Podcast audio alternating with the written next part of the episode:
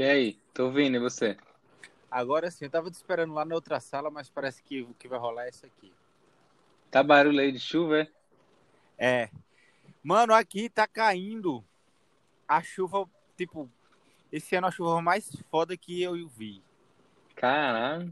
Tá, tipo, fuderoso aqui, uma chuva ferrada. Mas vamos aí, compromisso é compromisso e a gente vai gravar esse piloto hoje aqui e vendo o que vai rolar. Vamos. É, já tá gravando, né? Ó, que é lim... Já, já sim, já tá gravando. Tá aqui 37, 38 segundos. E é Tá, isso. o que, que a gente vai começar? Mano, o seguinte, o que, é que a gente tinha combinado, né? De, que a gente ia falar, que é, que é uma coisa que eu sempre penso muito, né? que é o seguinte, a gente, nos últimos três anos, ou dois anos, de- digamos assim, como é que tá o, o barulho de chuva? Você consegue escutar bastante aí ou não? Não, dá pra ouvir um pouquinho só. Ah, então mas tá de boa. Eu tô no carro aqui e, tipo, o carro tá. Sabe aquela, aquele barulho que fica, tipo, a chuva batendo na lataria e aquele barulhão? Mas ainda Uhum. bem que não tá, não tá gravando pra aí. Mas seguinte, é, nos, nos últimos dois anos, ou no último ano, basicamente, a gente teve uma dobra, ou multiplicou por três vezes a quantidade de pessoas na bolsa, né? E é, e, e claro que isso tem, que isso tem uma. O porquê disso é. Existem vários porquês, por assim dizer. Porque juros baixou, é, as pessoas começaram a tomar mais consciência, existe uma liberdade geográfica também para investir em bolsa. Então, existem várias vantagens da bolsa em si, mas a questão é, essas pessoas que migraram no último ano, nos últimos dois anos, ou poder, por assim dizer, até nos últimos três anos, elas estariam prontas para a bolsa de fato ou não? E quando a bolsa chegar nos 10 milhões, nas 10 milhões de pessoas, né? Será que essas 10 milhões de pessoas porque eu acho que é um movimento natural, sabe? É, Essas 10 milhões de pessoas estariam prontas, então esse podcast vai ser, digamos assim, é, vai ser em homenagem, ou não em homenagem, mas vai ser sobre esse tema. E aí, o que é que você me diz? Sim, legal. Igual a gente estava falando nos bastidores, né? Que talvez a gente pode usar uma métrica aí de 50%, né? Se, isso Ah. é bem conservador. Falando que 50% dos CPFs inscritos na Bolsa pode ser que estejam ainda meio que se descobrindo nos investimentos, Sim, quebrando a cabeça em outras modalidades, como day trade, achando que vão ficar rico da noite pro dia, que o day trade é para eles, que eles são as exceções, o menos de 1% dentro das estatísticas, né? sim, E igual você comentou, nos últimos dois, três anos, o crescimento foi exponencial. Eu vou compartilhar contigo uma coisa que sim. eu consegui hoje, Manda que bala. é, que é o. Eu tô com uma planilha que é o banco de dados da B3, da própria B3, que eu solicitei no RI da B3 hoje, por incrível que pareça, porque eu vou utilizar como material para o meu TCC na faculdade. E nesse material aqui tem a evolução dos CPFs da Bolsa por mês. O que acontece é que eu estou visualizando que ficou em torno de 500 mil CPFs durante um, um bom tempo, porque agora a gente só repara crescimento, não fica estagnado nem abaixa, mas durante um bom tempo ficou estagnado, abaixou, voltou. Se a gente fosse colocar isso num gráfico, ia ficar tipo a bolsa do Japão, que fica 20 anos no mesmo lugar. Mas, ó, porque eu tô aqui em 2011 aqui agora, Sim. 2011? tô, 2021. pe- não, peguei aqui agora no gra, no Sim, na- desde na- 2011, entendi. É, isso, tô desde 2008 aqui agora, ó. 2008 é o, é o primeiro dado que eu tenho, janeiro de 2008, 488 mil. Aí vou chegando, tal, em janeiro de 2009, a gente tem 560 mil, aí depois vai aumentando, aumentando, aumentando, aumentando. Mas aumentando em 2009, proporções pequenas até chegar, né? Tipo 2018, por aí. pequena, aí até que, ó, 2012 ainda tá em 600 mil, abaixa um pouco, 580, 580, 2013 e tal, enfim, vai aumentando um pouquinho, abaixou, ó, 2014, 580 mil de novo, entendeu? Vai, não vai só aumentando, mas a gente Sim. pode correlacionar essas, algumas movimentações dessas com muitas coisas da época, né? Governo, economia da época, 2014, alguma crise. Sim. A gente pode estar correlacionando essa saída da, do pessoal da Bolsa por algum desses motivos. Ó, tô em 2016, de novo 580 mil. Ficou estagnado. 2016, 17, 18. Sim. Aí acho que 18 começa a alavancar, né? 18, Parece que 580 mil é tipo o número, digamos, a média, assim. Fica ali girando em torno do, daquele é, número. Eu, eu tenho um número mensal aqui, né? A gente está em 2018, aí começa a aumentar. Dezembro de 18, 830 mil. Aí já chega em março de 2019, já está um milhão. Aí, ó, um milhão em março de 2019. Bate 2 milhões em pleno Corona Crash em 2020, chega em 2 milhões, em março de 2020. Aí a gente consegue chegar, tá, até hoje, o último dado que a gente tem é de fevereiro, 3 milhões 497 mil CPFs na bolsa.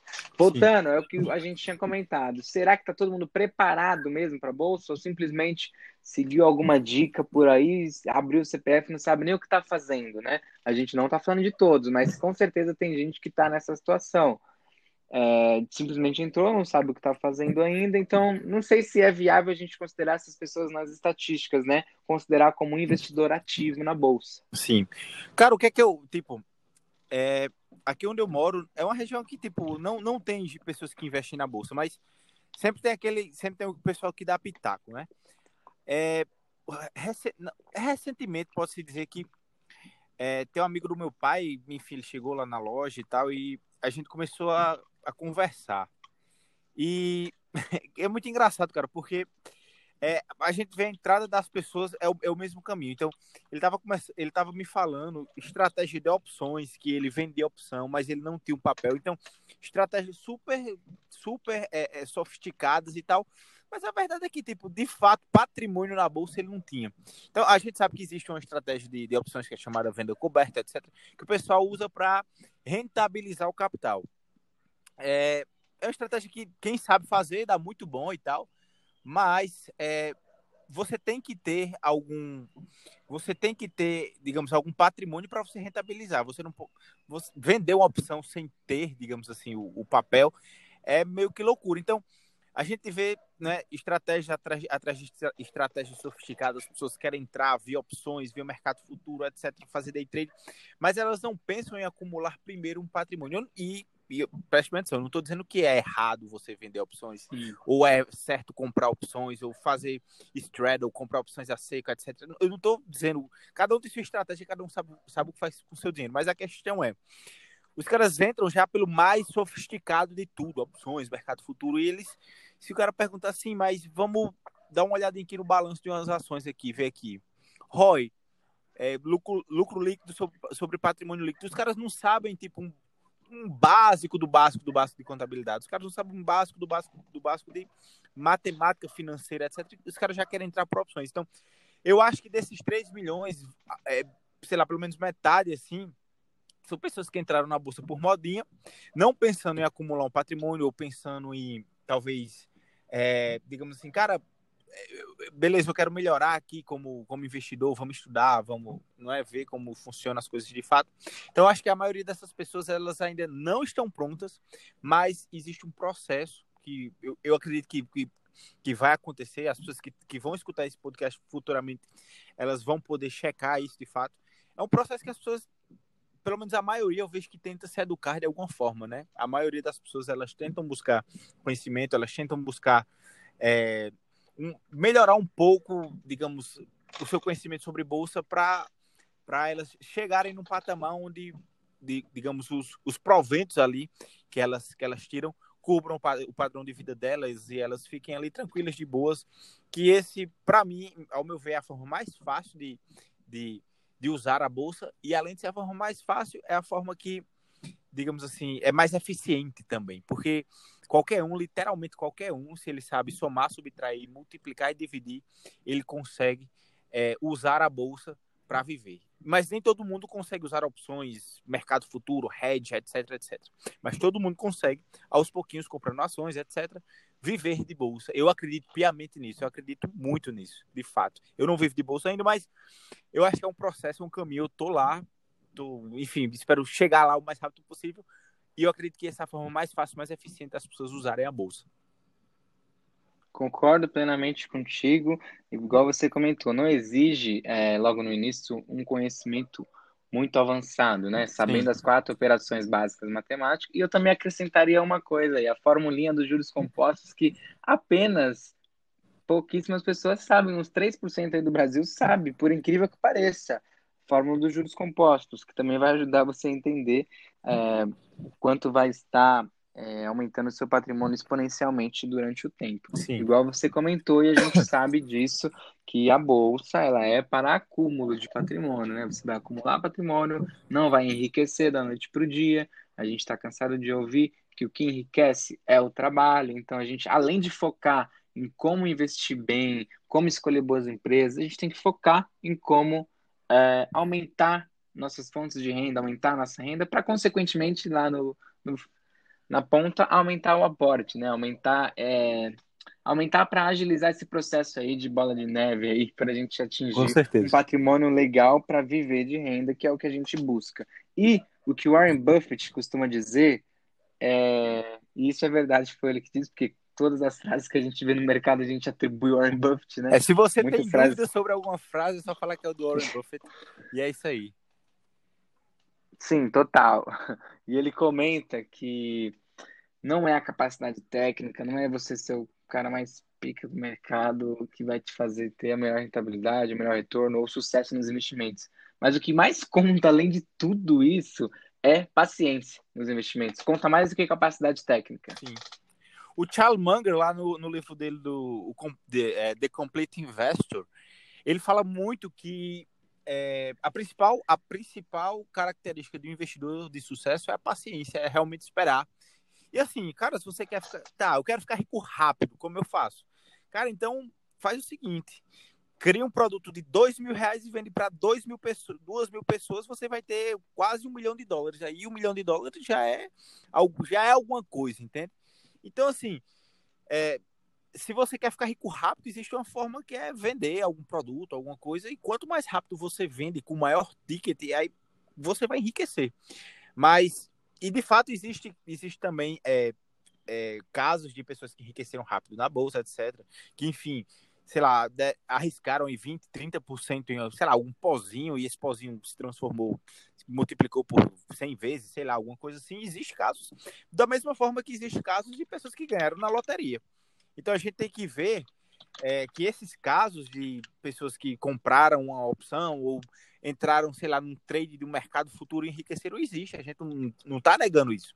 Mas o que a gente está dizendo é que, da mesma forma que existe isso, existe pessoas que ganham na loteria, existe pessoas que, sei lá, porventura inventam um curso online bem na época da pandemia e vendem um milhão de reais.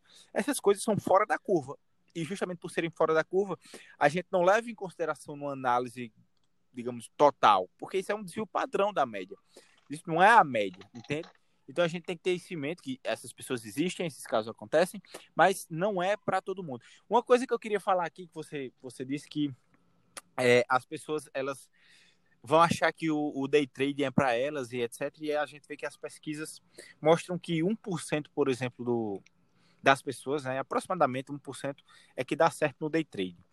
É, mas só para só pontuar aqui, lá no livro do Daniel Kahneman, não é?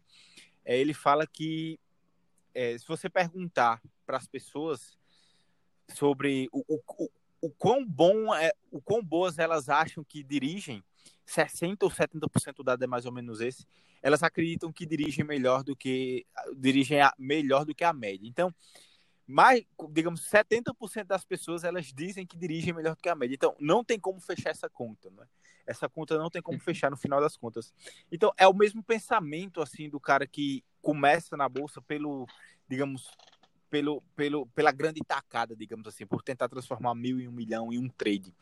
Ele acha que vai conseguir, porque Zezinho do YouTube disse que conseguiu, mas de fato digamos assim, ele, ele tem um sentimento que no fundo ele se acha o especial. E talvez não, não você não seja especial, cara.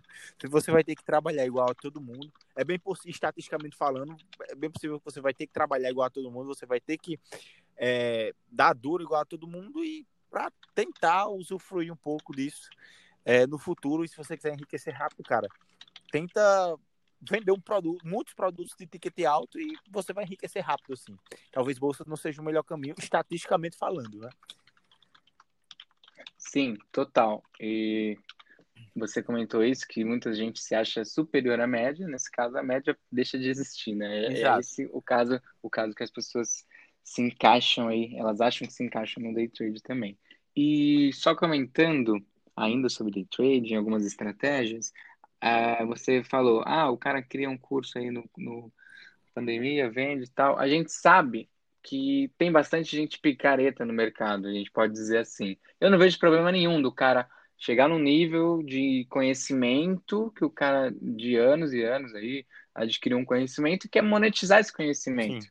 contanto que agregue valor à pessoa. Só que tem aquele cara que talvez aprendeu agora, ou daqui uma semana um, ou um mês ele quer criar um curso, que é, eu vou falar agora a respeito daquela analogia que o Henrique Breda fez naquele documentário que a gente viu sobre a cara ou coroa, né, na moeda. Sim. Simplesmente eu ou você vamos pegar uma moeda, jogar para cima, falar que vai dar cara ou coroa, eu acerto. Eu acertei. É totalmente sorte, porque é 50-50 ali a porcentagem de acerto, de acerto. Totalmente sorte. Só o fato de eu ter acertado já aumenta o meu ego, já acho que eu já sei de tudo. Em cima disso, eu crio um curso de como vocês acertarem o cara ou coroa na moeda. Tipo, é totalmente fora de nexo. É, a gente pode fazer uma comparação com day trade, sim, porque tem gente que fica uma semana ou um mês, tem resultados positivos é, e um negativo, porque às vezes as pessoas não postam os negativos, né? Só postam positivo no Instagram. Uhum. E é basicamente isso: a pessoa teve resultado positivo, vai lá, aposta e diz que ela criou um método mirabolante que vai te ensinar a ter resultado igual a ela. E não é bem assim, né? Ó, oh, eu entrei no mercado, eu acho que eu, eu, sou muito, eu sou péssimo com, com, com datas, né? Então eu entrei no mercado, eu acredito que foi em 2017 ou foi 2016. Eu comecei no mercado fazendo day trade, né? E assim, não, não tenho do que reclamar do, do seguinte sentido. É, quando eu entrei no day trading, ou no mercado, por assim dizer, eu, eu entrei, mas não, eu não era iludido a ponto de achar que ia transformar um mil no milhão. Mas eu queria viver disso. E aqui onde eu moro, não, não existe bancos de investimento, existe esse tipo de coisa, mas existia uma empresa que ela era focada em fazer day trade, né? Então eu, eu entrei no mercado via essa empresa, digamos assim. E a questão é que eu pude aprender muita coisa fazendo day trade, olhando o mercado diariamente, sabendo como é o mercado, etc. Por exemplo, é, o que é o ajuste do mercado futuro. Eu não aprendi lendo, eu aprendi fazendo day trade, sabendo que era aquilo, que é um VWAP, esse tipo de coisa, uma média móvel, etc., rompimento. Eu aprendi a ler gráfico via day trade. Enfim, depois de, de alguns meses eu vi que aquilo não, não tinha como. Enfim, não, eu não iria conseguir viver daquilo, desisti.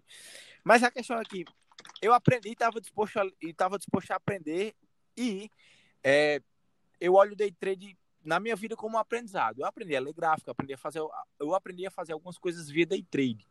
É, mas as pessoas elas não têm esse olhar.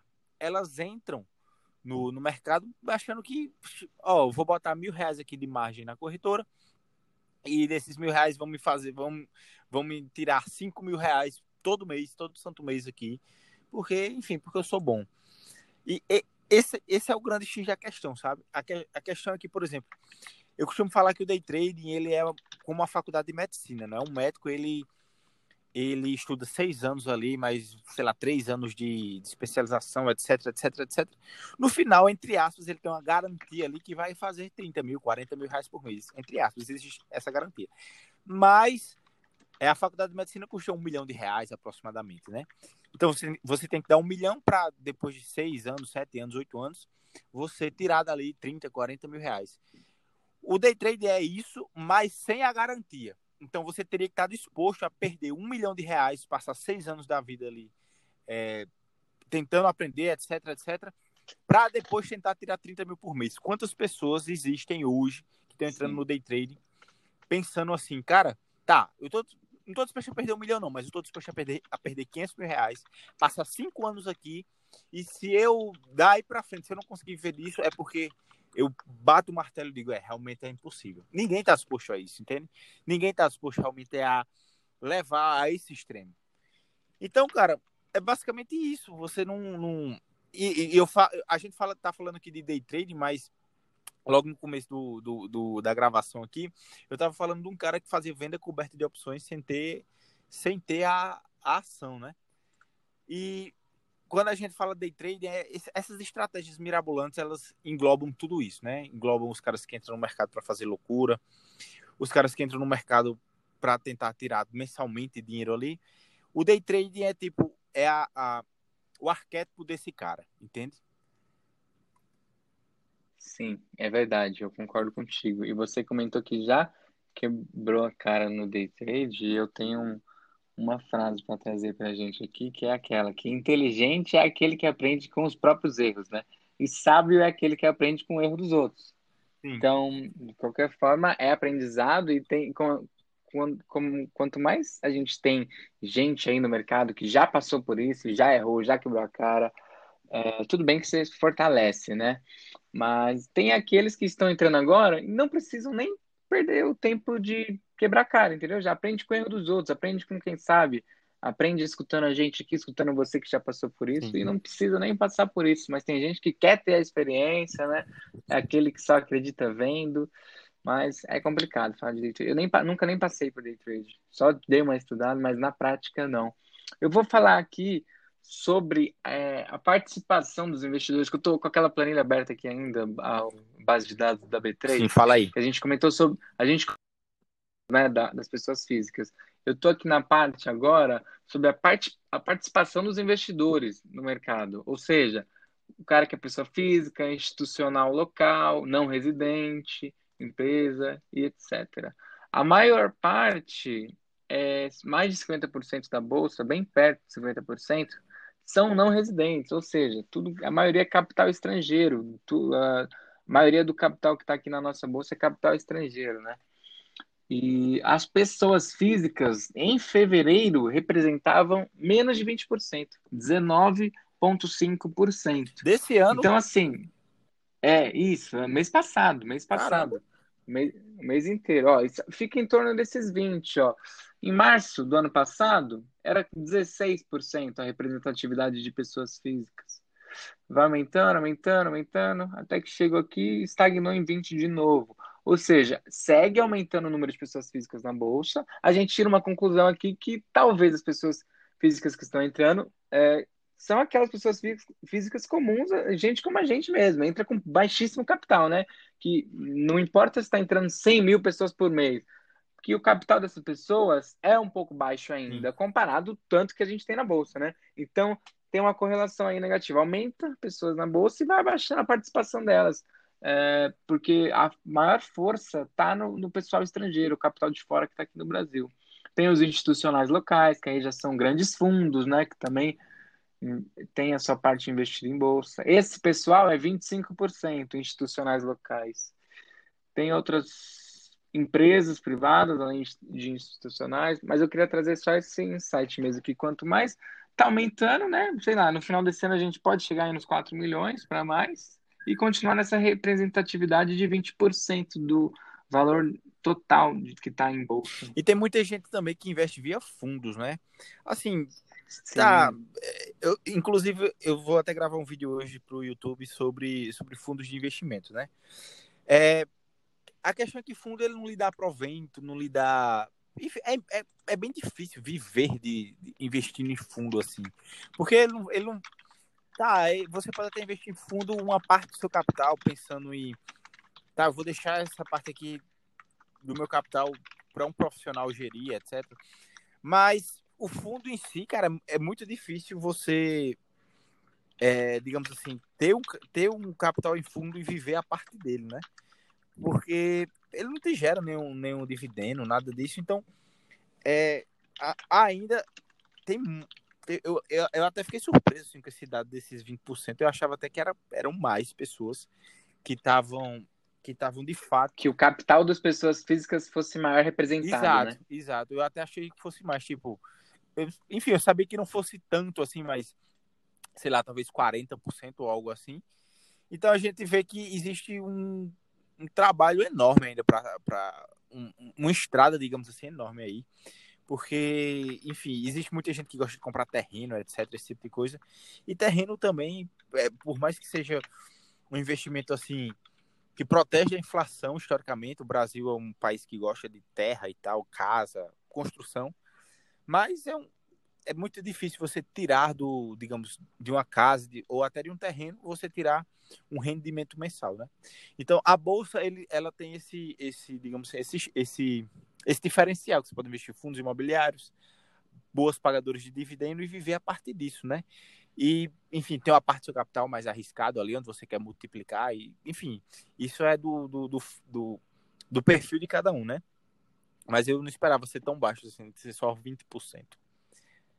É, já que você comentou, falou sobre os outros ativos que a gente tem em bolsa aí, é legal a gente comentar também que o pessoal que está iniciando não precisa já cair de cara escolhendo suas próprias ações, né?